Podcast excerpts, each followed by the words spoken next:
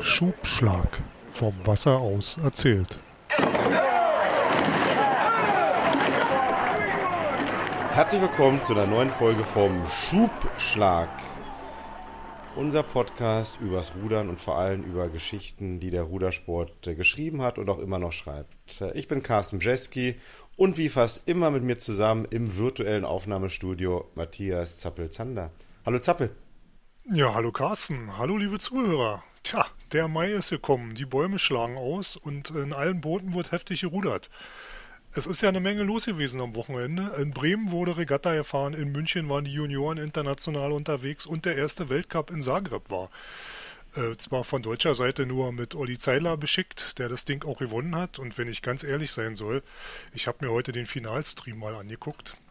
Also eigentlich sollte sich auch der Weltruderverband überlegen, ob er seinen Weltcup-Reform nicht ein bisschen, also seinen Weltcup nicht ein bisschen reformiert, weil Frauen-Doppelvierer zwei Boote, Männer-Doppelvierer vier Boote, kein Achter.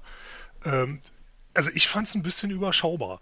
Und ich weiß nicht, ob das so der richtige Weg ist, um den Rudersport da populär zu machen. Da könnte man in der, in der Rahmenveranstaltung auch äh, sowas wie Ruder-Bundesliga oder vielleicht eine Europameisterschaft stattfinden lassen da wäre wenigstens noch ein bisschen mehr los gewesen. So Pausen gab es mit Sicherheit genug zwischen den Rennen, beziehungsweise im Nachmittagsprogramm hätte man auch noch was machen können. Das Ding war ja, ich glaube, um eins oder so schon wieder zu Ende.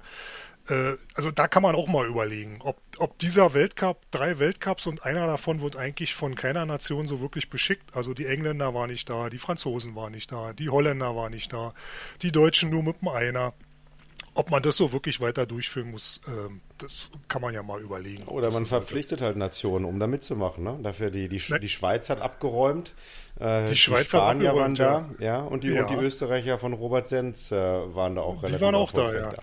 Aber selbst, ja. selbst im Frauen-Leichtgewichtseiner gab es nur ein Finale, nicht mal Vorrennen. Also du, du hast komplett recht, weißt du, was mir auch auffiel?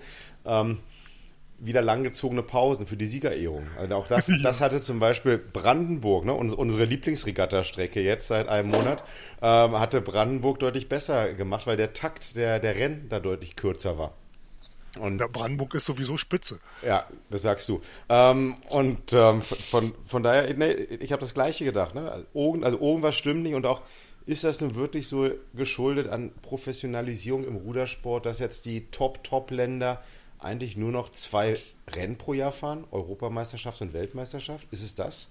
Ich meine, die Niederländer sind irgendwie noch in der Höhe, ja, die bereiten sich seit Wochen in der Höhe vor auf die Europameisterschaft. Die haben nicht mal ihre eigene Kleinbootmeisterschaft mitgenommen. Ähm, ich habe mal ganz kurz geschaut, habe auch nichts mehr zu tun. Ähm, irgendwie Wedau-Regatta, nächste Woche Duisburg startet, glaube ich, auch kaum etwas aus der deutschen A-Nationalmannschaft. Also auch da richtet man sich nur auf äh, die Europameisterschaft und das war's dann. Ja, so sieht es scheinbar aus jetzt im Moment. Aber das Schöne, was ich jetzt am Weltcup fand, war, dass jede Menge Exoten unterwegs waren. Frauenvierer ohne, drei Boote fällt. Hongkong, Spanien und Chile und es gewinnt Chile. Wobei da auch schon wieder auffällig war, nach 500 Metern in dem Lauf war Hongkong schon elf Sekunden hinter dem Führenden. Das fand ich dann doch auch wieder etwas bemerkenswert. Äh, und die waren wohl die zweiten der Asienspiele, wenn ich den äh, Kommentator richtig verstanden habe. Aber gut, Exoten überall. Da hast du und, drüber äh, nachgedacht, ne? Da, da, über, über diesen Übergang hast du drüber nachgedacht. Wie lange Ich habe hab über diesen Übergang nachgedacht. Das ging aber hauptsächlich darum, weil ich auch gesehen habe, dass das B-Finale im, äh, im leichten Männerdoppelzweier vom Irak gewonnen wurde. Also es waren wirklich jede Menge Exoten da. Und äh, da trifft es sich gut, dass wir heute wieder einen Gast haben, denn wir wollen ja nicht über internationale, oder wir wollen schon über internationale Sachen reden, aber nicht über internationale Regatten, ähm, sondern über, ich sag mal, Exotenländer. Und äh, vielleicht auch, eigentlich ist es ein Riesenbogen, alle Leute reden über das Ehrenamt. Und äh, ich glaube, das, was unser heutiger Gast ähm, gemacht hat und mit in die Wege geleitet hat, das ist schon also nochmal Ehrenamt potenziert ins, ins Vielfache, weil es wirklich nichts mit Vereinssachen zu tun hatte, sondern mit einem ganzen Ruderverband. Und deswegen freue ich mich, dass wir Iraj El Kakili heute als Gast begrüßen können. Hallo Iraj. Hallo Zappel, hallo Carsten, danke, dass ich hier dabei sein darf. Ja, du warst äh, ja Leichtgewichtsruderer. Du wirst gleich sicherlich auch schnell noch mal ein paar Sachen zu dir selber erzählen, was du alles gewesen bist. Aber du warst nach deiner äh, Sportkarriere, hast du praktisch den palästinensischen Rudersportverband unterstützt. Und deswegen haben wir dich mal eingeladen, weil wir einfach mal, wie kommt man auf so einen Gedanken und äh, was hat man da gemacht, was hat man da erlebt? Das ist eigentlich, also ich kenne ein paar Geschichten und ich denke, also darüber kann man nicht genug erzählen und äh, vor allen Dingen auch mal der Öffentlichkeit erzählen, was da eigentlich so dranhängt, weil Sport soll ja eigentlich verbinden. Und deswegen, also wer ist Irac und was hast du gemacht? Vielleicht machst du, Carsten sagt immer so, ein, so eine Vorstellungsrunde, so in einer Minute. Sag da mal, wer du bist. Klar, kann ich probieren. Ähm, also ich finde euren Podcast super und das Thema finde ich toll. Ich habe dann kurz darüber überlegt, warum bin ich jetzt hier irgendwie dabei? Ähm, alle anderen, die da irgendwas erzählt haben, sind ja doch ganz andere Hausnummern. Ähm, und ich glaube, das eigentlich Interessante ist, dass ich vielleicht ein gutes Beispiel dafür bin, was der Rudersport so ermöglichen kann. Sogar jemandem, der sehr beschränktes Talent zum Rudern hat, ähm, dass da irgendwas Interessantes bei rausgekommen ist. Das ist, glaube ich, eher interessant deshalb, weil es dann eben zeigt, wie wie interessant so ein Rudernetzwerk ist und was da alles bei rauskommen kann, was man gar nicht absehen kann. Bei mir war es so, ich bin als kleiner, dicker Junge, wurde mir halt gesagt, ich muss mal irgendwann Sport machen. Ich habe mir dann vorgestellt, ich kaufe mir so ein Gummiboot, so ein aufblasbares und schipper damit auf dem schlachten See rum und angel dabei vielleicht. Das war aber nicht das, was meine Eltern sich vorgestellt haben. Die meinten, nee, das reicht nicht, ein Gummiboot kaufen wir dir nicht. Dann äh, habe ich irgendwie nachgeguckt, habe einen Ruderverein gefunden, der den Namen, im Namen hatte der Poseidon. Ich fand irgendwie griechische Sagen damals ganz toll, habe die angerufen, bin dahin, habe da ein bisschen was gemacht. Das war aber nix. Ähm, irgendwann hat mich dann ein Nachbarsjunge, ein gewisser Bernd Axmann, mit zu seinem Ruderclub genommen. Ähm, da habe ich mich dann so ein paar Jahre rumgeschlagen, alles mehr schlecht als recht. Ähm, bin irgendwann mal zur Junioren-WM als Ersatzmann gefahren und dann später nochmal viel, viel später aus fast reinem Zufall als Ersatzmann zur richtigen WM irgendwie. Ähm, hab dann gesehen, größere Bäume reiße ich wahrscheinlich nicht aus im Rudern. Ähm, hab ein bisschen Glück gehabt, dass äh, genau an dem Moment, wo ich aufgehört habe, hat jemand, den ich gar nicht kannte, diesen palästinensischen Ruderverband gegründet. Ja, ein junger Mann, der war damals genau mein Alter, ähm, wollte sich in den USA für Olympia qualifizieren, hat auch nicht so richtig funktioniert, hat einen Unfall gehabt, hat mit dem Geld für eine Versicherung diesen Verband finanziert für die ersten ein, zwei Jahre. Und irgendwie über die FISA habe ich dann seine äh, Adresse bekommen und da haben wir uns unterhalten. Ähm, und über die nächsten zehn Jahre von da ab haben wir zusammen diesen palästinensischen Ruderverband betrieben, äh, in ganz verrückten Situationen. Äh, zum Beispiel, also wir haben Leute zur WM geschickt innerhalb der ersten zwei Jahre und wir haben uns zwei Jahre nie gesehen, sind uns physisch nie begegnet, sondern erst auf dieser Junioren-WM, wo wir halt zum ersten Mal jemanden hingeschickt haben. Also eine ganz, ganz merkwürdige Geschichte. Und das ist dann so weitergegangen. Wir haben da verschiedene Sachen gemacht ähm, mit Leuten, die wir international probiert haben zu rekrutieren und gleichzeitig so ein Programm im Gazastreifen in Palästina aufzuziehen, äh, aus verschiedenen Gründen. Die ganze Sache ist dann nach ein paar Jahren eher eingeschlafen. Iratsch, lass uns doch noch mal, noch mal hm? weiter vor, sonst ist ja der Podcast ja? fast schon vorbei. Dann hast du ja die Geschichte schon erzählt. Hm. Wir wollen Ups, ja mehr Anekdoten. Wir, wir, wir ziehen es ja ein bisschen auseinander. Wir müssen ja den Spannungsbogen noch aufbauen. Ich meine, erklär doch mal ähm, hm. Leuten, ähm, die, die dich nicht kennen, Mhm. mit dem Nachnamen, wie kommt man überhaupt ja. dazu? Ne? Wie interessiert man sich für den äh, palästinensischen mhm. Ruderverband? Ach so, ja, ja, das ist relativ einfach. Ähm, mein Vater ist Palästinenser, meine Mutter ist Deutsche. Ähm, ich bin in Deutschland geboren und aufgewachsen. Und äh, insofern, alles, was ich da erzählt habe, gegenüber Rudern in Deutschland, also es war deutsche Nationalmannschaft, wo ich dabei war, kurz. Ähm, ich habe mich immer irgendwie ein bisschen dafür interessiert. Wir haben natürlich dann noch Familie, wir sind ab und zu hingefahren. Ähm, aber es gab jetzt auch wenig, was ich da tatsächlich selber machen konnte. Ja, das ist jetzt äh, eine Gegend, wo man, wenn man keine Verwandten hat, zum Urlaub begrenzt hinfahren kann. Ähm, aber irgendwann kam halt diese Idee, ich mache was mit Rudern. Dann wurde dieser Verband da gegründet bei diesem Freund Rassan Haddad. Äh, und zusammen haben wir halt ein Konzept entwickelt, wo wir beide dachten, das ist interessant, das würden wir gerne machen und vielleicht kommt tatsächlich was bei raus. Ja? Ähm, also es ist wirklich komplett unvorhergesehen. Äh, und dieser, und dieser, dieser Ruderer, der in den USA mhm. trainiert hatte, den hast du dann mhm. kennengelernt bei einem Studienaufenthalt, ne? oder wie war das? Nee, nee, nee. Ähm, Also der Mensch, der den Verband gegründet hat, äh, wie gesagt, der ähm, hat in Boston gewohnt ähm, und hat sich an die FISA gewendet, hat gesagt, er, er ist auch amerikanischer Palästinenser, also seine Eltern, der ist nicht in Palästina geboren, ähm, aber über die Abstammung kann er es eben belegen, dass er Palästinenser ist, ähm, hat sich mit den lokalen Behörden in Palästina zusammengesetzt, hat denen erklärt, was er vorhat, hat da das, ähm, hat da das Recht bekommen, als diesen Ruderverband aufzusetzen, auch mit gewissen Einschränkungen.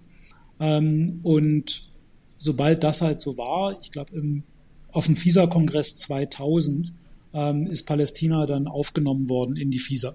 Ja? Und ich hatte es vorher ein bisschen mitbekommen, ähm, aber er hat es eigentlich vom Prinzip her äh, selber aus der Taufe gehoben. Ich habe dann eher so mitgemacht, als es schon da war. Ja? So, und dann, und wie, wie läuft das dann? Also, du, ne, du hast ja mhm. Ende der 90er Jahre noch gerudert, so dann mhm. kommt kurz danach FISA-Kongress, es gibt diesen mhm. Ruderverband ja. und du denkst du bei dir selbst, ey, ich will auch was, ich will mich mhm. weiter engagieren, mhm. äh, liest dann darüber Geschichten und schreibst den einfach an. Oder wie genau, so, so in etwa war das. Der hatte einen ja. kurzen Artikel auf der FISA-Website, ähm, da habe ich mir seine E-Mail-Adresse besorgt und ähm, dann haben wir uns einfach äh, eine Weile unterhalten und überlegt, was man zusammen machen kann. Also er hatte ganz verschiedene Ideen, die, ähm, da waren ein paar gute dabei und die Ideen, die wir machen konnten, haben wir dann auch irgendwie umgesetzt. Also die Geschichte war die, dass wir vom Prinzip her alles nicht, also ja, Ehrenamt natürlich, da gibt es niemanden, der gibt dir was, äh, der dir was gibt. Wir haben eigentlich alles aus eigenem äh, Geld bezahlt. Wir haben irgendwann mal ein paar kleine Spenden eingeworben, um zum Beispiel Ergometer zu kaufen, die wir in Gazastreifen gebracht haben. Ähm, und dann später haben wir nochmal, viel später, haben wir Geld von einem Sponsoren bekommen, um so, die FISA hat ein Programm, das hieß Rowing in a Box. Äh, da wurdest, kriegst du halt so ein paar chinesische Boote, die ähm, relativ widerstandsfähig sind zur Anfängerausbildung in so einem Container geliefert. Den hatten wir probiert, nach vielen, vielen Jahren dann nach Gaza reinzubringen. Das hat aber leider nicht funktioniert. Wir haben sehr viel Unterstützung bekommen von der FISA selbst. Die FISA hat so ein Programm oder hatte es damals zumindest für Entwicklungsländer, was sehr, sehr spannend war. Die haben dir vom Prinzip her auf so Weltmeisterschaften ähm, günstige Quartiere verschafft, mhm. wo wir dann halt immer mit diesem relativ kleinen palästinensischen Team dann mit allen möglichen anderen Ländern zusammengewohnt haben. Also diese ganzen Exoten, die ihr da nennt, äh, Irak, Iran, ähm, Usbekistan, ähm, Korea und so weiter und so fort, äh, was echt sehr interessant war. Also da haben wir auch so ein bisschen gesehen, wie andere Ruderverbände funktionieren. Ähm, und da musste ich an so ein paar Sachen denken, die ein paar Leute gesagt haben, die ihr auf dem Podcast hattet. Zum Beispiel ähm, der Vorsitzende vom DSAV, der hatte da ein paar interessante Sachen, wo ich dann überlegt habe, Mensch, das erinnert mich an ein paar Sachen. Ähm, also das war eine sehr, sehr interessante Zeit. Die FISA hat uns sehr unterstützt. Ähm, sogar der DAV hat uns ein bisschen unterstützt. Ne? Wir konnten also ab und zu jemanden ähm, auf DAV-Regatten starten lassen oder bei einem DAV-Trainingslager so ein bisschen nebenher mitschwimmen lassen zu irgendwelchen Relationsrennen und solchen Sachen. Also wir haben sehr, sehr viel wie habt ihr dann, bekommen. Wie habt ihr dann überhaupt, wie habt ihr überhaupt dann die, mhm. die Route, also du sagtest, mhm. ihr wart gar nicht da, ihr habt euch selber gar nicht gesehen. Mhm. Das heißt, die, die Container kamen dann nach Gaza, mhm. ähm, aber ihr beide wart gar nicht dabei. Also ja, sorry, da habe ich jetzt, glaube ich, ein bisschen äh, die, Zeitle die Zeitleiste ähm, nicht okay. ganz klar dargelegt. Kurz, ja. kurz gefasst, ja. Gut, ähm, also wie gesagt, es ging los 2000, ungefähr in 2000. Ähm, die erste Junior-WM, wo wir jemanden hingeschickt haben, war 2002 in Litauen. Ja. Und da sind wir zum ersten Mal zusammengetroffen. Okay. Ja. Ähm, er hat sich so ein bisschen mehr um den ganzen Verwaltungskram gekümmert. Ich hatte mich ein bisschen mehr um den ganzen Trainingskram ähm, gekümmert. Und da haben wir uns dann zum ersten Mal getroffen. 2003 hatten wir wieder jemanden auf der Junior-WM, wer, wer, waren diese jemand? Ich meine, wie, wie, wie ja. seid ihr darauf, mhm. wie, wo habt ihr die gefunden? Mhm. Äh, wie haben die sich bei euch beworben? Ja, habt also, ihr ein Scouting, um, Scouting-Komitee gehabt oder wie ach, lief das? Ja, wäre schön, wenn es so kompliziert gewesen wäre. Ähm, also wir haben insgesamt in den Jahren von 2002 bis 2008 haben wir drei verschiedene Leute bei irgendwelchen WMs starten lassen. Ja. ja. Ähm, die erste war meine jüngere Schwester. Ja. Ähm, die zweite Person war eine junge Dame aus den USA, die sich halt bei uns gemeldet hatte. ja. äh, auf die Artikel, die wir da veröffentlicht hatten. Und der dritte war ein junger Mann aus den USA, den habe ich dann tatsächlich im Studium da getroffen ähm, und da trainiert, als ich da Student war, ähm, der dann praktisch von 2005 bis 2008 äh, jedes Jahr auf äh, der WM für uns war. Ja, also das waren die drei Leute. Mhm. Ähm, dass wir da mit meiner Schwester angefangen haben, war so ein bisschen Glücksgriff, äh, weil ich meine Schwester eben kenne. Ja. Ähm, und wir konnten uns dann ein bisschen um ihr Training kümmern, äh, auch wieder mit Hilfe von Freunden und Verwandten und äh, von Vereinen. Äh, und dann mit dem mit der jungen Dame aus den USA, die hatte sich gemeldet bei uns und dann haben wir für die ein Trainingslager in Deutschland organisiert, auch wieder mit Trainern wie zum Beispiel Martin Strohmenger, der hat sich dahinter geklemmt. Ja. Ähm, und äh, ähnlich war es dann ähm, mit Marc, der äh, dann da viele Jahre das auch mitgemacht hat. Ja. Also da war nicht viel mit strukturiert äh, rekrutieren und so, sondern wir waren froh über jeden, der da kam und haben dann eben probiert, möglich zu machen, was irgendwie ging. Ne? Okay, und das ist dann eigentlich e, das Elite-Ruder, ne? Mhm. Ähm, und gleichzeitig habt ihr dann aber auch in Gaza dann eigentlich Allgemeinrudern aufgebaut. Ja, das war halt auch genau das, was wir uns überlegt haben, dass mit unseren beschränkten Mitteln, unserer beschränkten Zeit, weil wir haben beide gearbeitet und dann nebenbei dann auch irgendwie Regatten veranstalten, Leute suchen, nach Gaza fahren und solche Sachen, das klappt halt alles nicht immer nur am Wochenende. Ähm, haben wir uns überlegt, wie machen, wie, worauf müssen wir uns konzentrieren? Und wir hatten uns eben überlegt, wenn wir nur diesen internationalen Krempel machen, dann ist es doch eher eine Luftnummer. Ja, weil da hast du dann Leute, die können ja eigentlich, wenn sie unbedingt wollen, in den USA oder in Deutschland rudern. Ähm, aber dadurch bewegt sich in Palästina eher wenig. Wenn wir nur Sachen in Palästina machen, wo wir halt dann so die Wahl hatten, und das erinnert mich halt eben an die ähm, Geschichte, die der äh, Wilfried Hofmann da erzählt hatte, dass der den ersten Weltmeistervierer mit Bereitschaftspolizisten gemacht hat. Als wir angefangen haben, diese Sache in Palästina so ein bisschen uns anzuschauen, hatten wir natürlich auch Angebote von verschiedenen Formierungen, äh, von der Polizei, äh, vom, von den verschiedenen Sicherheitsdiensten, dass wir doch bitte ihre Leute nehmen sollten und die trainieren sollten. Ja? Ähm, das wollten wir nicht machen, um uns da nicht zu positionieren. Äh, und wir dachten, dass es vielleicht einfacher und auch vielleicht langfristig interessanter ist, wirklich mit Kindern anzufangen in einem Flüchtlingslager ähm, und da hatten wir dann eben diese beiden extremen Pole. Einerseits dieses internationale Zeug, probieren auf Weltmeisterschaften zu starten und jedes Mal halt mit der Maßgabe, obwohl das ja alles so ein bisschen ähm, hausgemacht war, ja, ähm, mit relativ wenig Geld und mit relativ wenig Professionalität, zumindest unsererseits, die Sportler haben sich echt Mühe gegeben, ähm, haben wir uns immer das Ziel gegeben, auf keinen Fall letzter werden. Ja, weil das war immer das, es gab natürlich auch mal ein paar Leute, die hatten eine andere Meinung dazu, dass es alles Blödsinn ist und lächerlich und so weiter.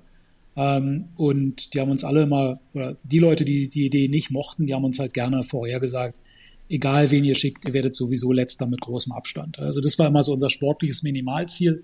Auf einer Weltmeisterschaft auftreten, ähm, den palästinensischen Ruderverband da so vertreten, dass man nicht letzter wird, was für ein palästinensisches Sportteam tatsächlich schon ein großer Schritt nach vorne ist, weil es international halt bisher sehr, sehr wenig, oder zumindest damals, ist jetzt auch schon eine Weile her, ähm, eigentlich kaum palästinensische Teams gab in irgendeinem Sport, die irgendwo aufgetreten sind. Es gab mal so ein paar Leute, die haben so diese Freitickets für Olympia bekommen. Da gibt es so ein Komitee, was halt mhm. zusätzliche äh, Startplätze verteilen kann. Und ähm, das waren dann natürlich alles so Auftritte, die der Notlage da aus der Not geboren sind und dann natürlich nicht schrecklich erfolgreich waren. Ja, und wir haben uns eben gesagt, guck mal, wenn wir das schaffen, über ein paar Jahre auch den Leuten in Palästina zu zeigen, guck mal, wir sind natürlich nicht irgendwie erste Liga, aber wir können auf so einer Weltmeisterschaft auftreten und halt schauen, dass wir uns nicht blamieren. Wir werden nicht Letzte. Wir wissen ein bisschen, wie es funktioniert. Mhm.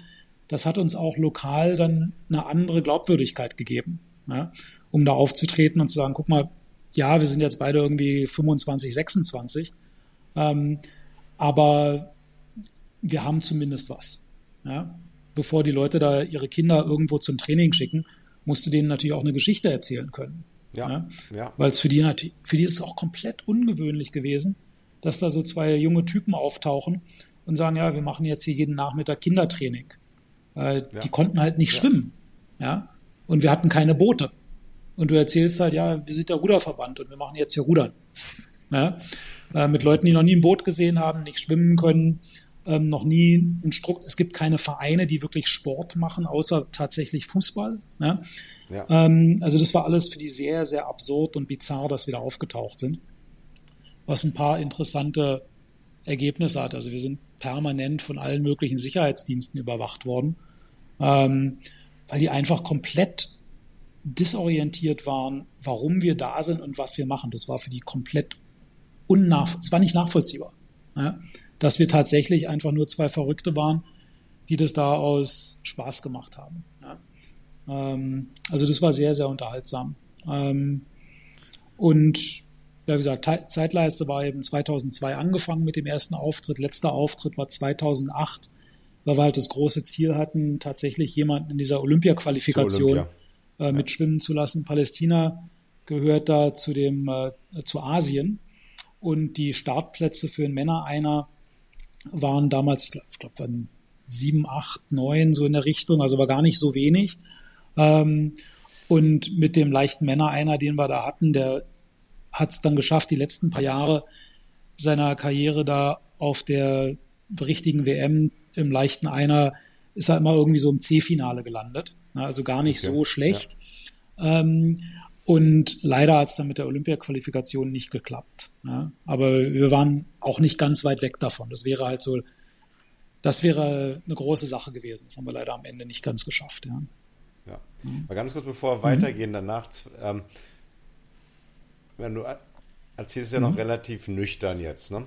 Ähm, ich habe gerade noch mal mhm. hier unterm Tisch heimlich geschaut, wenn ich mir natürlich anschaue, ähm, Anerkennung von Palästina mhm. äh, laut UN, mhm. zwar irgendwie 138 ähm, Länder der UN haben Palästina an, mhm. ähm, anerkannt, aber die großen westlichen Staaten nicht. Mhm. Ähm, und wir wollen machen das jetzt hier keinen politischen Podcast, ja. aber ich kann nicht mehr, ich kann mir doch da vorstellen, dass es da auch Widerstand dann auf irgendwie sportpolitischer Ebene gab. Oder gab es den überhaupt nicht? Um, um hm. jetzt so einen Ruderverband ins Leben zu hm. rufen, um Mitglied zu werden bei der FISA? Ja, das ist eine gute Frage. Also das ist ganz, ganz interessant. Ähm, es gab schon in den 1930er Jahren ein palästinensisches olympisches Komitee. Okay. Ja. Und das Interessante ist, der Freund, der diesen Ruderverband gegründet hat, der hat sogar ein Buch drüber geschrieben. Also gab es ganz bizarre Geschichten, äh, sogar mit Nazis involviert, die in Jerusalem da irgendwie probieren, den Sport unter ihre Kontrolle zu bringen. Also ganz, ganz wüste Geschichten. Ähm, also es hat seit langem ein olympisches Komitee, ein palästinensisches olympisches Komitee gegeben. Ähm, mhm. Über die Jahrzehnte hat sich das dann jetzt, ohne die Details zu erwähnen, entwickelt, dass es ein äh, israelisches Olympisches Komitee und ein palästinensisches Olympisches Komitee gab. Mhm. Ähm, dieses palästinensische Olympische Komitee war immer Mitglied im IOC ähm, über diese ganzen Jahrzehnte als voll, erkanntes, voll anerkanntes Mitglied und hatte deshalb immer das Recht, ähm, Leute zu Olympia zu qualifizieren. Da ist relativ wenig passiert aus recht offensichtlichen Gründen. Ähm, aber das gab's. Und okay. die Regeln, die da eingeführt worden sind, auf dieser IOC, auf diesem IOC-Level, ähm, da ist eben die Regel, weil Palästina nicht komplett anerkannt ist und weil auch unklar ist, wer da welche Pässe ausstellt, ähm, wurde eine Ersatzlösung ähm, da institutionalisiert. Und zwar, dass wenn man nachweisen kann, dass man einen direkten Vorfahren hatte, der im Staatsgebiet, von diesem Mandatsgebiet ähm, Palästina vor 1948 geboren worden ist, hatte man das Recht, ähm, als Mitglied des Palästinensischen Olympischen Komitees nominiert zu werden. Also egal welchen Pass du hast, wenn du nachweisen kannst, du hast diese direkte Abstammung, ähm, dann kannst du dich theoretisch qualifizieren. Und da gab's, weil das halt relativ klar war, gab's da relativ wenig Widerstände. Ja? Okay. Ähm, und die FISA ja. ähm, hat sich eigentlich über jeden Mitgliedsverband gefreut. Ja? Es gab natürlich immer mal wieder so zwischen den Zeilen natürlich Bedenken, ob das eine irgendwie politisierende Geschichte ist und was diese jungen Leute da machen. Aber wir konnten es eigentlich immer gut begründen, warum wir was machen und immer relativ klar zeigen, dass wir beide keinen politischen Hintergrund haben. Ja. Okay. Dass es kein mhm. trojanisches Pferd für irgendwas war und dass wir ja. auch immer ganz klar gesagt haben, ähm, dieser Ruderverband, der macht weder Religionspolitik noch Staatspolitik. Ähm, wir haben zum Beispiel in Gaza auch immer, ähm, war es für uns immer ganz wichtig, dass wir nicht in irgendeine Schublade passen. Also wir haben in Gaza gibt es zum Beispiel ähm, eins der ältesten YMCAs der Welt, ja, dieser christliche Verband. Ähm, mhm. Und auch da haben wir unser, unser Training angeboten. Ja? Nicht, nicht nur im mhm. Flüchtlingslager mit mhm. hauptsächlich muslimischen Kindern, sondern für uns war es ganz, ganz wichtig, dass wir das YMCA auch irgendwie eingebunden haben. Ja? Und dass es auch für Mädchen und für Jungen war und so weiter und so fort. Ähm, also da haben wir schon sehr, sehr aufgepasst, dass wir uns da als jemand positionieren, der tatsächlich sich an gewisse Grundregeln hält. Ja? Ähm, die sind, diese Regeln, Fairness und so weiter, die sind ja da aus gewissen Gründen. Ja? Äh, und das mussten wir schon klar machen, weil natürlich bei allen Leuten mhm. alle möglichen Assoziationen aufkommen, wenn du sagst, hier ist der palästinensische Ruderverband. Ja, ja. ja. So, ja nicht, gerade, ja? gerade in dem Spannungsfeld mhm. ähm, Nahe Osten, also Palästinenser mhm. mit allen möglichen Milizen, die da irgendwo mhm. was zu sagen haben. Die Israelis werden euch wahrscheinlich auch beobachtet haben ja, und gedacht klar. haben, mhm. was, was, mhm. machen die denn da? Ähm, also mhm. ich finde das äh, hm. absolut, also absolut irre. Verrückt ist was anderes, aber absolut irre, sich da in der Hinsicht so ähm, zu positionieren und einfach dazu sagen, nee, wir möchten eigentlich nur, dass die ja. Sport macht. Ja, ja nee, also es, es stimmt schon ja, so. Es war auch eine sehr eine interessante Zeit. Also wir waren beide, wir haben dann auch beide uns mal Auszeiten von unseren Jobs genommen und sind da für mehrere Monate dann nach Gaza gezogen. Das war gerade so 2003 oder so, als auch der nächste Irakkrieg losging losging. Also da war einiges los. Ähm, damals waren zum Beispiel die, die ersten Drohnen, die es so gab, die waren noch nicht so entwickelt wie heute. Das heißt, du hast dann immer nachts über deinem Haus da dieses, diese rumfliegenden Drohnen gehört. Die waren unglaublich laut. Äh, gab immer mal wieder Invasionen in, Gazastrip, äh, in Gazastreifen, wo du halt nachts halt Explosionen und so gehört hast. Nicht direkt bei uns, aber halt einen Kilometer weiter oder so. Das war schon eine verrückte Zeit, ja. Ich habe mir da auch selber so ein paar Sachen angewöhnt. Ähm, weil du eben wusstest, dass du abgehört wirst, ähm, haben wir uns dann angewöhnt, bei allen möglichen Treffen immer die, die SIM-Karten aus unseren Telefonen zu nehmen. Ja. Ähm, und mir, ja, also wie bei den Spionfilmen. Äh, mir ist es dann ja. mal aufgefallen, ein paar Jahre später, so 2005 oder so, ähm, wurde ich gebeten, nach Jamaika zu fahren. Die wollten auch einen Ruderverband aufsetzen. Und da ist mir dann aufgefallen, ich habe ganz automatisch bei diesen Treffen mit den Leuten da mein Telefon auf den Tisch gepackt, aufgemacht und die Batterie rausgenommen. Oder nicht, genau, Batterie und SIM-Karte rausgenommen. Bei diesen alten Dinger ging das ja. ja. Und die haben mich alle mhm. nur Kopfschütteln angeguckt, was ich da mache. Ja. Und es war halt irgendwie so tief drin in meinem Kopf. Ja. Treffen, Ruderverband, ja. nimmst du mal lieber alles raus. Ja. Damit auch keiner von den Anwesenden denkt, dass da irgendwas aufgezeichnet wird und so. Also ganz, ganz, ganz merkwürdige Sachen, die man sich da angewöhnen kann, ja. ja. Ja, ich nehme an, da wird es jetzt mehrere Nachrichtendienste geben, die eine Akte über dich haben. Ach ne? du, da gibt es viele ähm, lustige Geschichten drüber. Ja. auszugehen. Ja, erzähl mal. Ja, also zum Beispiel, ich, ich, bin 2004 in die USA gegangen zum Studieren. Ja?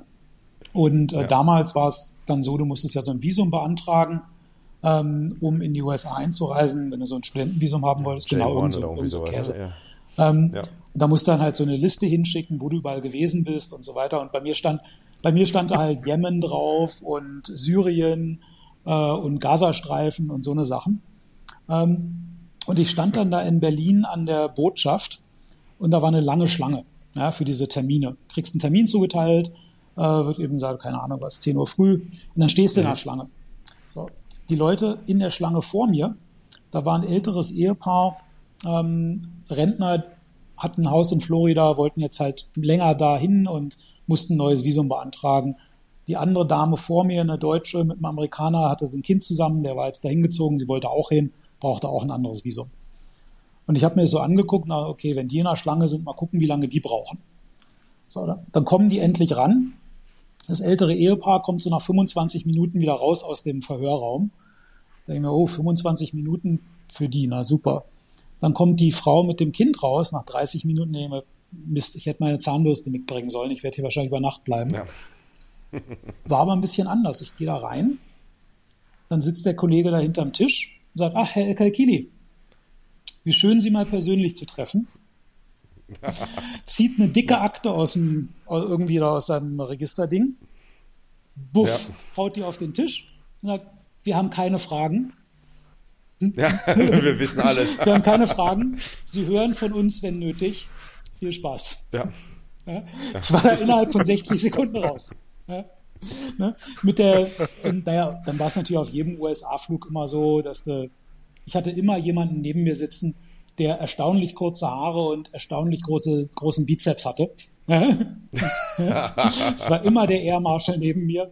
Äh, also das hat ja. sich für nochmal bestimmt fünf, sechs Jahre fortgesetzt. Also ja, das, Wahnsinn. das ja. ist einfach so. Ne? Und ich habe zum Beispiel, als ja. wir da in Gaza diese, ähm, diese Kurse gemacht haben, wir sind da in ein besonderes Flüchtlingslager gegangen, was eben am Strand ist, ja? damit wir zumindest den Zugang zum Wasser haben. Ähm, mhm. Und was wir beide nicht so richtig wussten, war eben, dass dieses Flüchtlingslager zwar von der Hauptpartei irgendwie kontrolliert war, ähm, die es da gab, die politische Hauptpartei, aber es war der Wohnbezirk ähm, von Ismail Hania. Das ist der Mensch, der heute noch, also wenn ich es richtig weiß, äh, der äh, Vorsitzende von Hamas ist. Ja, der hat da gewohnt. Ja. Ja. Insofern war das ganze Umfeld, in dem wir uns da bewegt haben, halt echt immer merkwürdig. Du hast dich gar nicht mehr gewundert, äh, wenn halt irgendwelche Leute mit dir irgendwo langgelaufen sind, wusstest eben, okay, die sind entweder von den einen oder den anderen, ähm, weil das alles so ein extrem polarisiertes und politisiertes Umfeld war. Ja. Da haben wir uns dann irgendwie daran gewöhnt. Aber es war schon merkwürdig, ja. Ähm, und ich glaube, da haben wir auch ein paar interessante Sachen gelernt, dass da eben, wenn du da mit so Ideen reinkommst, ja, wir machen jetzt hier Sport, ähm, das, das war erstmal eine ganz schöne Reise, um da anzukommen, um so ein bisschen Vertrauen aufzubauen, damit die Leute überhaupt da mitgemacht haben. Ja, weil es eben so komplett ungewöhnlich war. Es hat jeder, mhm. es hat jeder irgendwie vermutet, entweder, dass wir irgendwelche Spione sind oder dass da irgendwie eine ganz komische Form der Geldwäsche stattfindet und wir uns da bereichern würden oder irgendwas. Also da, da waren die komischsten Geschichten und Verdachtsmomente, mit denen die Leute gekommen sind. Ja. Ähm, aber am Ende haben wir es tatsächlich geschafft. Wir haben also das mehrere Monate gemacht und haben dann in Palästina zum Beispiel, also im Gazastreifen, die ersten palästinensischen Ergometermeisterschaften organisiert. Ja. Ähm, haben da in so einem Hotel am Strand die Ergometer aufgebaut, die Familien eingeladen und die Kinder haben dann da verschiedene Strecken auf dem Ergometer zurückgelegt. Und dann gab es eine kleine Zeremonie mit Preisen und solchen Sachen. Also wir haben das probiert, irgendwie so ein bisschen Richtung Wettkampfsport zu entwickeln. Ein anderes Element, was, glaube ich, wichtig war, äh, wir haben eben probiert, auch lokale Trainer auszubilden.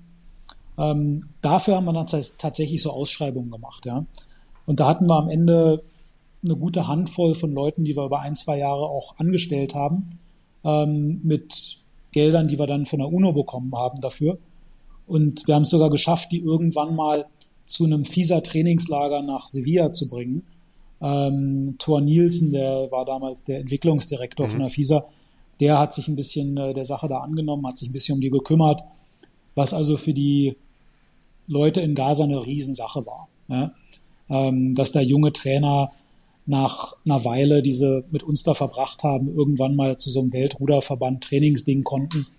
Ähm, das war schon für die auch was Besonderes. Ja. Und das, das Schöne ist, die haben alle auch ein bisschen Kapital draus geschlagen. Also nicht nur, dass sie für ein, zwei Jahre Jobs hatten, ähm, sondern die haben dann tatsächlich auch, nachdem dieser Ruderverband so ein bisschen eingeschlafen ist, haben die meisten davon das so ein bisschen als Sprungbrett benutzt, um sich für andere Sachen zu positionieren. Ja, also die haben ein bisschen besser Englisch gelernt dadurch, die waren schon mal international irgendwo unterwegs. Das war also für die durchaus was Positives für ihren Lebenslauf. Ja, nicht nur so als reine Erfahrung, sondern auch so als weitere mhm. Qualifikation. Ja. Ein bisschen Sprungbrett. Also das, das, das, war eine schöne Sache, dass das für die funktioniert hat. Und das, aber wenn du das so ein bisschen mhm. so andeutest, ne? es gab bei mal bei den, bei den Elite-Ruderern, bei den dreien, mhm. war 2008 jetzt auf dem mhm. Zeitstrahl ein bisschen das letzte Jahr, was ich gehört habe. Du meintest eben gerade zwischen den Zahlen ein bisschen mhm. eingeschlafen. Wie geht es denn dem Ruderverband jetzt dann? Ja, also ähm, uns ist die Sache dann so ein bisschen entglitten. Ja, ähm, ich glaube, bei uns so als Team war auch so ein bisschen die Luft raus, weil beide viel zu tun hatten. Ähm, Im Endeffekt, was inzwischen wohl passiert ist, aber wie gesagt, darüber weiß ich also, ich war mal offiziell hm. irgendwie Vizepräsident dieses Verbandes oder so. Ähm, aber wenn ich es richtig verstehe, ist der inzwischen. Wurde es nicht, ab, wurde es nicht abgewählt, ja, dann also, du immer noch. Vielleicht. Wer weiß. ähm, ich glaube, was da passiert ist, ist, dass ähm, in dem palästinensischen Olympischen Komitee ähm, haben sich dann auch so um 2008, 2009 hat sich auch was geändert. Der ähm, Mensch, ich glaube, das war der Generalsekretär, der hat uns da so ein bisschen Rücken freigehalten.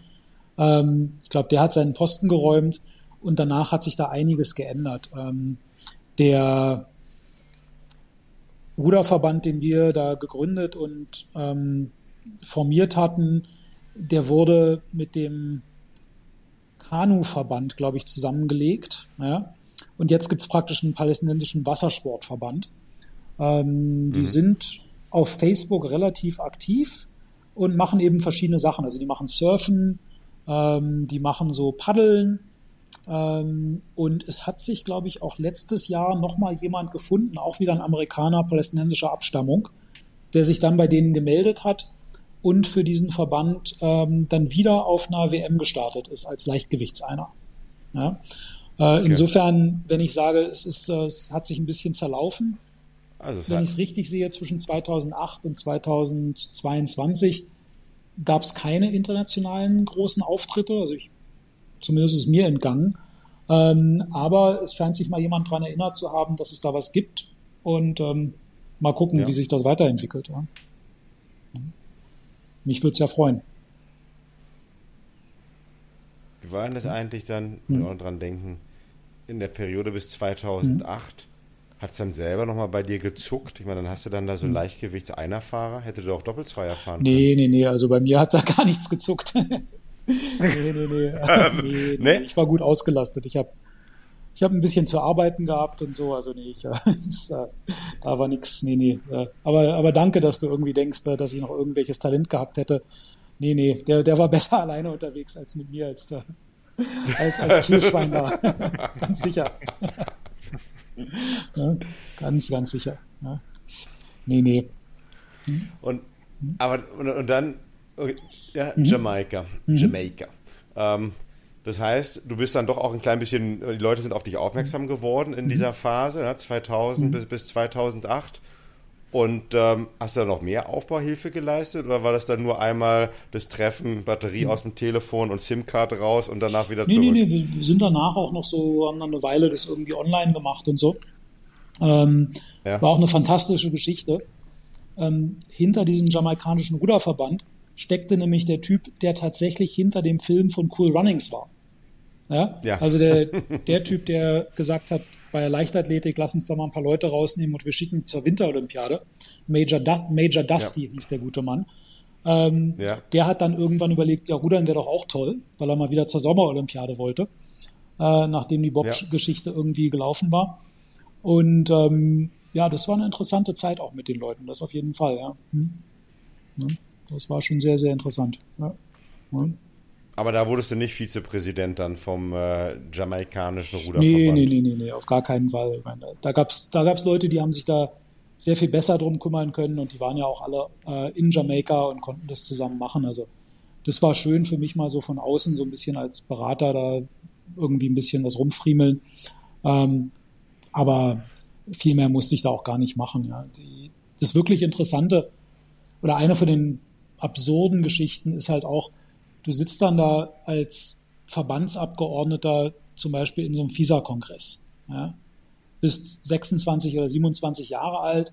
Alle anderen Leute um dich um sich rum haben da irgendwie sich jahrzehntelang als Funktionäre und Ehrenamtliche die Hacken abgelaufen. Ja? Und du sitzt ja. dann da und hast genauso eine Stimme wie die alle auch, um irgendwas abzustimmen. Ja? Das war komplett bizarr. Da habe ich ein bisschen Glück gehabt, ähm, dass sich zum Beispiel Ingrid Dieterle dann so ein bisschen um mich da gekümmert hat, äh, zu irgendwelchen FISA-Dinners mitgenommen und so. Ähm, das war schon interessant, ja. Wir haben dann diese FISA-Kongresse auch genutzt, um halt mit möglichst vielen Leuten zu sprechen, um denen so ein bisschen zu erzählen, ähm, wer wir sind, was wir machen, was es in Palästina gibt und was es nicht gibt. Ne? Ähm, da gab es ein paar interessante Kontakte, aber das ist natürlich jetzt auch, was, wie, wie viel später ist es jetzt, 15 Jahre oder so, äh, alles auch ein bisschen eingeschlafen. Ne? Ja. Mhm. Würdest du denn jetzt noch mal ist, ja, Entschuldigung, Zappel, sag mal. Was ist denn aus dem, was ist denn aus dem Kinderprojekt geworden? Mhm. Ähm, also wie, du hast sie mhm. aufs Ergometer gebracht, die sind einen Ergometer-Wettkampf gefahren und dann? Ja, wir haben das mit denen halt so über knappe zwei Jahre gemacht. Und ähm, über die Jahre haben wir dann auch so Sachen gemacht. Ich hatte erwähnt, die konnten nicht schwimmen. Dann haben wir so ein paar Wochen so einen Schwimmkurs für die organisiert zum Beispiel. Ähm, haben halt auch viel so einfach generelle Athletik-Sachen mit denen gemacht, weil das doch alles ein bisschen arg kurz kommt, ähm, wenn die Bedingungen nicht so doll sind. Ja, und dann haben wir angefangen, Boote zu kaufen, halt mit Spendengeldern und haben über Jahre probiert, die nach Gaza einzuführen. Und äh, jedes Mal wurden die von der israelischen Militärbehörde halt äh, zurückgewiesen. Im Endeffekt sind diese Boote, glaube ich, irgendwo in irgendeinem Warenhaus dann über Jahre äh, einfach den Gang jedes irdischen Gegenstandes gegangen. Also sie haben es nie bis nach Gaza reingeschafft, leider. Die sind nie angekommen. Ja. Es tut mir heute noch leid für die Kinder also und für die Spender. Ein, es, es, sind keine, es sind keine einzigen, keine einzigen Boote angekommen. In der Zeit, wo ich da war. Also die ganzen Container, chinesische Boote ja, und sowas immer Leider nicht. Also es, es, waren zwei Container, wenn ich mich richtig erinnere. Äh, ich will es jetzt nicht größer erscheinen lassen, als es war. Ja. Äh, ich weiß gar nicht, was der Kram gekostet hat. Vielleicht 40.000 Dollar oder so. Ähm, also nicht ganz wenig, aber jetzt auch nicht die allergrößten Summen. Ähm, aber das hätte, glaube ich, schon einen Unterschied gemacht, ja, wenn wir das geschafft hätten, Boote reinzubringen. Ähm, weil Logisch, ja. wenn du Kinder probierst, ein bisschen zu motivieren, sowas langfristig zu machen und es gibt halt nur ein Ergometer und eine leere Halle irgendwo äh, mit ein paar Gymnastikmatten und halt ab und zu mal einen Schwimmkurs in Wasser, was nicht so schrecklich sauber ist, ähm, dass denen ja. natürlich irgendwann die Lust ausgeht, da kannst du sonst wie oft erzählen, aber guck mal, es gibt jemanden, der startet für Palästina auf einer Junior-WM oder auf einer U23-WM oder so. Da ist ja. der Spagat dann leider doch ein bisschen groß, ja. Ähm, wir, dachten, wir hatten so ein bisschen gehofft, dass wir das, dass wir das irgendwie verbinden können, ja. Aber leider ist es halt nicht so passiert, wie wir es gern gehabt hätten, ja. ja. Sowohl die Trainer gehen dann irgendwann von der Gab's Stange, als natürlich auch die Kinder, ne? Gab es denn, mhm. Irasch, Irasch gab es denn noch eine Begründung dann dafür? Das musste wahrscheinlich mhm. keine Begründung geben, nehme ich mal an, um so einen Container Achso, nee, die, die Begründung war relativ klar. Die, äh, die, da gab es ja Dokumente drüber. Da stand einfach drauf, ähm, dass sie erkannt hätten, dass das ja Boote wären, ähm, die unterm, unterm Radar durchschlüpfen könnten und das äh, Kraftwerk und die Entsalzungsanlage von der nächsten größeren israelischen Stadt äh, die wäre ja gar nicht so weit weg vom Gazastreifen. Äh, insofern wäre das halt Ausrüstung, die äh, im Zweifelsfall zu terroristischen Aktivitäten genutzt werden könnte. Den Leuten dann zu erzählen, aber guck mal, das ist ein Anfänger einer äh, für ein Gewicht von 50 Kilogramm. Ja? Ähm, ja, ja. Das war dann ein Argument, was nicht so richtig gut gezogen hat, leider. Ja? Ähm, das war die offizielle Begründung, die ich halt schwarz auf weiß gesehen habe. Okay, ja. Ja. Insofern, den Versuch war es wert. Ja, ja auf, auf jeden Fall. Hm? Was nimmst du selber davon mit, Iratsch? Ach du, also ich bin wahrscheinlich der, der am meisten profitiert hat von der ganzen Geschichte, ja. Ähm, und das bringt mich wieder so ein bisschen zurück, ähm, die Geschichte mit eurem Podcast. Ja. Also ich bin, ich bin halt jemand, der, ich habe, wie gesagt, wenig Talent im Rudern gehabt und ich habe, glaube ich, echt mehr Glück als Verstand gehabt. Aber die, die Geschichte, dass ich da reingerutscht bin, die hat mir so viele Vorteile in meinem Leben verschafft, das gibt's überhaupt nicht. Ja? Ähm, von irgendwie Bewerbungen um den, meinen ersten Job oder Bewerbungen, um in eine gute Uni in den USA zu kommen. Die, die fanden diese Geschichten immer alle sehr, sehr interessant. Ja? Ähm, was ich da so ein bisschen gelernt habe, war eben zum Beispiel zu gucken, dass es Sachen gibt, die mir in Deutschland gar nicht so bewusst waren, ja, was wir eigentlich für ein interessantes System da haben, dass du Vereine hast, die über, Jahr, über ein Jahrhundert oder mehr existiert haben, wo Leute sich ehrenamtlich engagieren und Sachen machen. Ja. Ähm, dass es Verbände gibt, die halt in irgendeiner Weise mal mehr, mal weniger gut funktionieren und wie unterschiedlich die alle sind. Ja. Ähm, also dadurch, dass wir immer überlegen mussten, was wir mit unseren geringen Ressourcen machen konnten, ja, haben wir halt immer überlegen müssen, okay, guck mal in ein anderes Land, gerade diese anderen Entwicklungsländer, wie machen die das? Ja, zum Teil haben die es auch über Polizeiangestellte gemacht, die sie da trainiert haben. In einem anderen Fall, in einem kleinen zentralasiatischen Land, war das einfach eine Familie. Ja? Ein Vater, der seine mhm. Kinder trainiert hat und darüber dann irgendwie Nationalteam gebaut hat.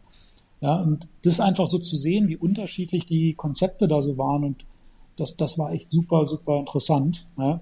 Dass wir jetzt leider kein Patentrezept für Palästina gefunden haben, das ärgert mich natürlich. Ähm, aber wenn ich so ein bisschen gucke, was wir geschafft haben, ja, alle Leute, die mal irgendwie für Palästina gerudert sind, die haben, glaube ich, auch profitiert ja, von der Erfahrung. Ähm, wir selbst haben, glaube ich, allein dadurch, wenn du da, wie gesagt, mit Mitte 20 in unserem FISA-Kongress sitzt, da musst du ja normalerweise irgendwie qualifiz äh, qualifiziert für sein. Ja? Ähm, also da habe ich, glaube ich, auch ein bisschen was gelernt, so wie so Sachen funktionieren oder auch nicht funktionieren. Ähm, ja, also war einfach eine sehr, sehr interessante Erfahrung und das finde ich auch so das Schöne und was ich auch bei euch im Podcast sehe, dass da ganz unterschiedliche Charaktere aus diesem Rudern irgendwas machen können. Ja, ob es im Inklusionssport ist, ähm, ob es in äh, die, die Geschichte, wie der DSAV gegründet wurde, ja, dass dann Verbandsvorsitzender zum Trainingslager für mehrere Wochen dabei ist und Gummistiefel einkauft. Ja. Ähm, das sind alles so Sachen, die werden dann sehr viel greifbarer, wie so Sachen eben funktionieren. Ja, dass du Leute brauchst, die das irgendwie machen und mit Herzblut und nicht ganz falsch machen. Ja? Ähm, also, ja, wenn du das selber mal für zehn Jahre gemacht hast, dann hast du, glaube ich, eine, also ich habe jetzt ein ganz anderes Verständnis davon ähm, und eine ganz andere Wertschätzung, ähm, wie Funktionäre tatsächlich ihre Arbeit machen können, ja? ähm, wenn es gut ist. Ja? Mhm. Mhm. Und wenn dann jetzt 15 Jahre später ist es dann noch, und du schaust mhm. nochmal aktuell, ist es doch ein bisschen unvollendetes Business? Fängt es dann doch wieder an? Okay, mhm. früher juckt es also nicht, äh, nochmal Olympia, ähm, aber juckt es dann jetzt doch nochmal, dich wieder reinzustürzen, zu engagieren, oder ist es irgendwie ein Kapitel, was doch abgeschlossen ist? Oh, jetzt für den palästinensischen Ruderverband? Mhm. Ja, oder im Allgemeinen. Mhm. Ja, doch einfach, wenn oder, du mal ein bisschen wieder. Oder für den Deutschen. Ja. Genau, wir brauchen auch in Deutschland gute, gute ähm, agile, proaktive Leute. Ja, dann Leute, können wir mal nach denen suchen zusammen. Ja. Ähm, du, du, sagst, die sollen gut und agil sein. Also ich äh, bin ja auch fast euer Alter. Insofern, die Rente ist um die Ecke. Ähm, insofern, dass ich mal irgendwann wieder was als Ehrenamtlicher mache, ja, das kann ich mir schon vorstellen. Ähm, na, ähm, was ich halt, was ich halt gesehen habe, diese Ideen, Verband praktisch mit Fernbedienung zu machen. Ja, äh, das ist halt, das kannst du nur machen, wenn du viel Zeit und viel Energie hast, ja, mit einem ungewissen Ergebnis. Das würde ich jetzt so wahrscheinlich nicht nochmal machen. Ja. Ähm, mhm. Und da ist jetzt auch so ein bisschen die Sache, wenn es jetzt Leute gibt, die sich darum kümmern, dann freut mich das. Ja. Ähm, aber ich werde mich jetzt da auch nicht einmischen und irgendwie sagen, guck mal, wir, wir haben das mal anders gemacht und so.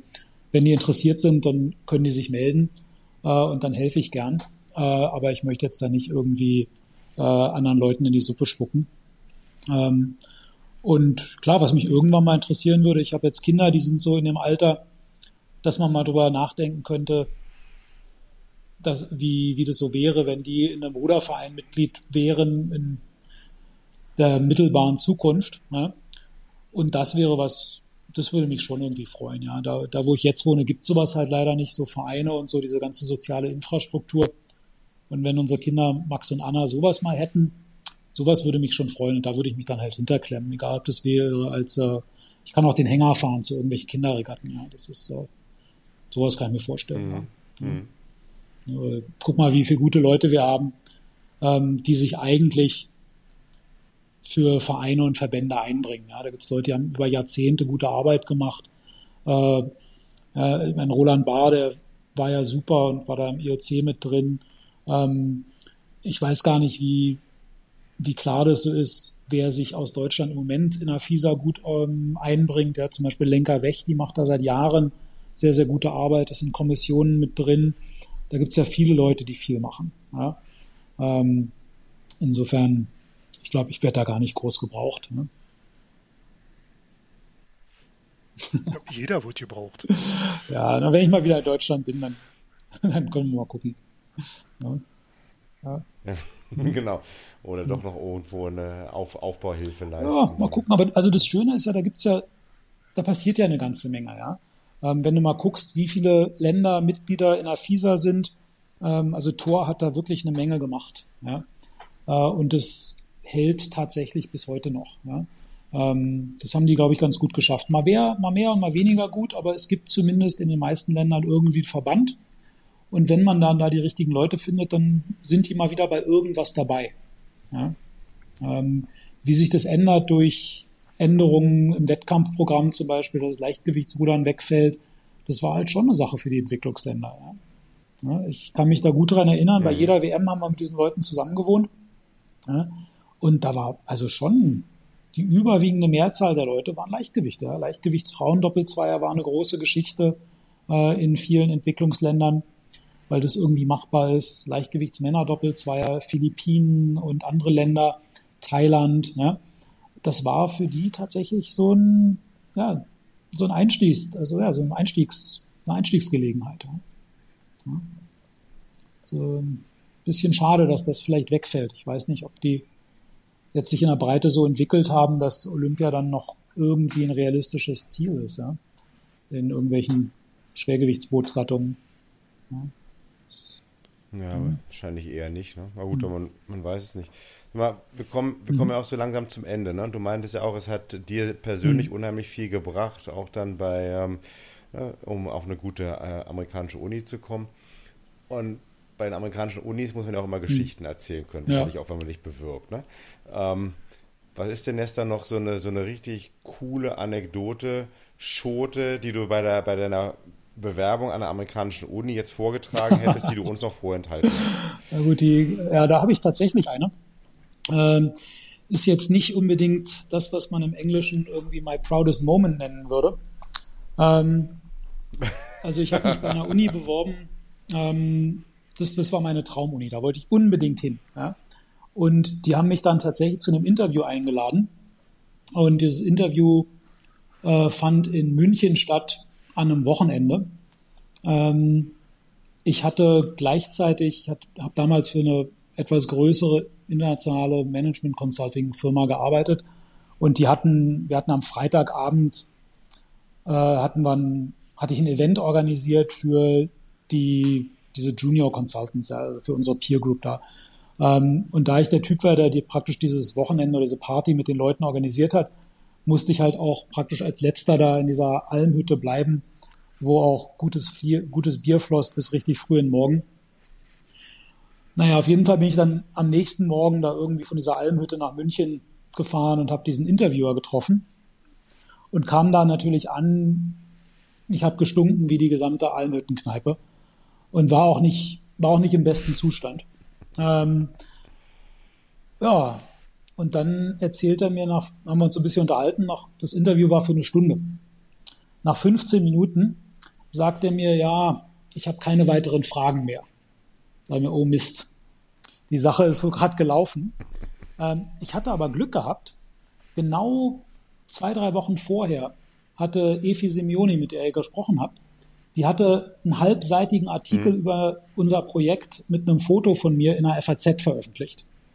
Und eine, ja, eine halbe Seite in der FAZ, gelesen, ja. den, den, kriegen nicht viele. Ja, also ich bin bestimmt der unwürdigste Wurm, der jemals ja. sowas bekommen hat.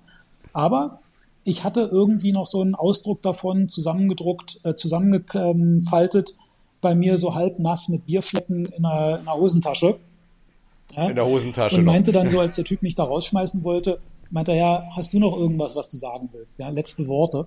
Und ich habe halt diesen nach Bier stinkenden Artikel rausgezogen meinte, ja, hier gibt's noch eine Sache, da habe ich noch gar nicht viel, haben wir jetzt gar nicht drüber gesprochen.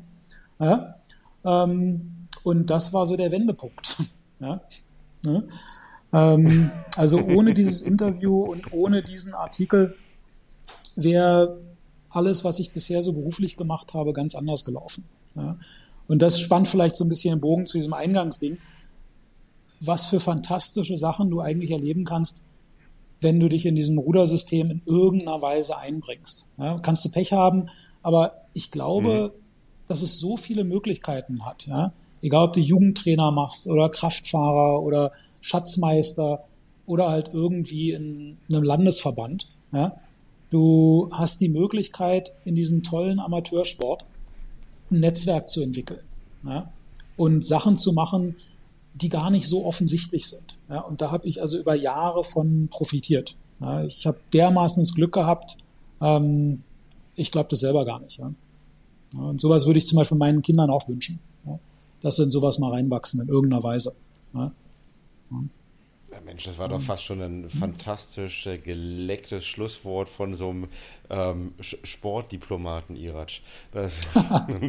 Carsten, ich glaube, du kennst mich gut genug, um zu wissen, das Letzte, was ich bin, ist Diplomat.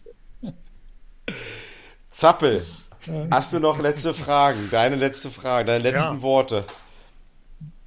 also eine Frage habe ich ja nicht direkt, aber eine Sache, ähm, wenn du dir jetzt was wünschen könntest für den palästinensischen Ruderverband, ähm, was wäre das? Also ich mhm. weiß, es gibt, ich habe irgendwo ein Bild gesehen, israelischer und ein palästinensischer Sportler, die zusammen umarmt stehen und äh, auch Trainingsgefährten sind. Mhm.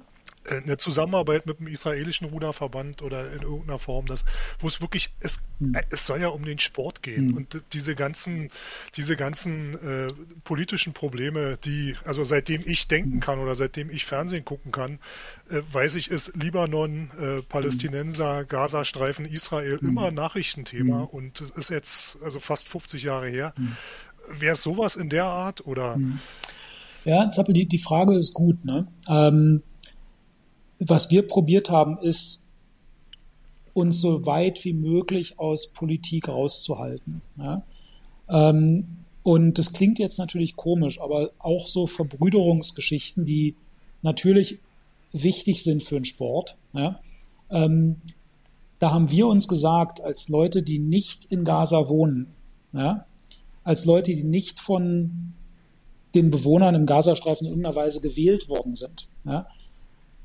Können wir sowas mitmachen, ja, aber wir können das nicht aktiv betreiben. Ja. Wir hm. können sagen, guck mal, das gibt es. Ja, es gibt den Internationalen Ruderverband, es gibt internationale Trainingslager. Auf diesen Wettkämpfen sind alle da, auch die Israelis. Ja. Und wenn man mal mit denen zusammentrifft, dann benimmt man sich in einer gewissen Weise. Ja. Ähm, aber wir haben uns, wir haben immer darauf geachtet, dass wir uns erstmal auf die Bevölkerung konzentrieren, um denen zu helfen, ein Level zu erreichen, dass man zumindest irgendwo mitmachen kann. Ja? Also wenn du, wenn du nicht schwimmen kannst, dann ist eine Zusammenarbeit mit einem anderen Ruderverband relativ schwierig. Du kannst ja nicht mal zusammen ins. Boot. Ja? Und das, dass wir so dicht an dieser Nulllinie waren, an existierender Infrastruktur, an ähm, existierenden Kenntnissen, hat uns erlaubt, uns da so ein bisschen rauszuhalten. Dass das was Wichtiges ist, was hoffentlich irgendwann passiert, ja, das wäre schon schön. Ja. Aber ich glaube, von dem, was ich so weiß, vielleicht hat sich das geändert, aber ich bin mir da nicht so sicher, ähm, wenn es eine Basis gäbe, dass man da auf einer ähnlichen Augenhöhe operieren könnte, ja, dann ist sowas prima. Ja. Ähm, davor ist es, glaube ich, nicht so einfach. Ja. Ähm, ist jetzt nicht die Antwort, die du vielleicht erwartet hast.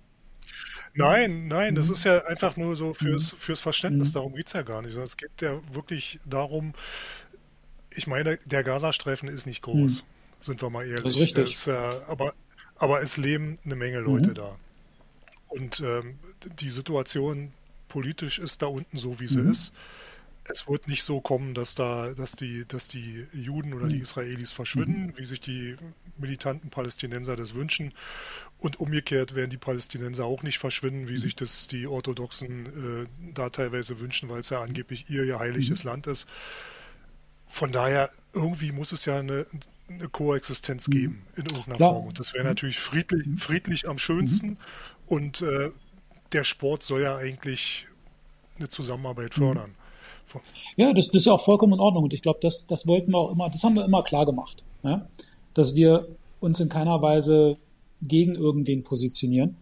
Was für uns halt als eigentlicher Außenstehende immer wichtig war, dass wir den Leuten nichts überstülpen.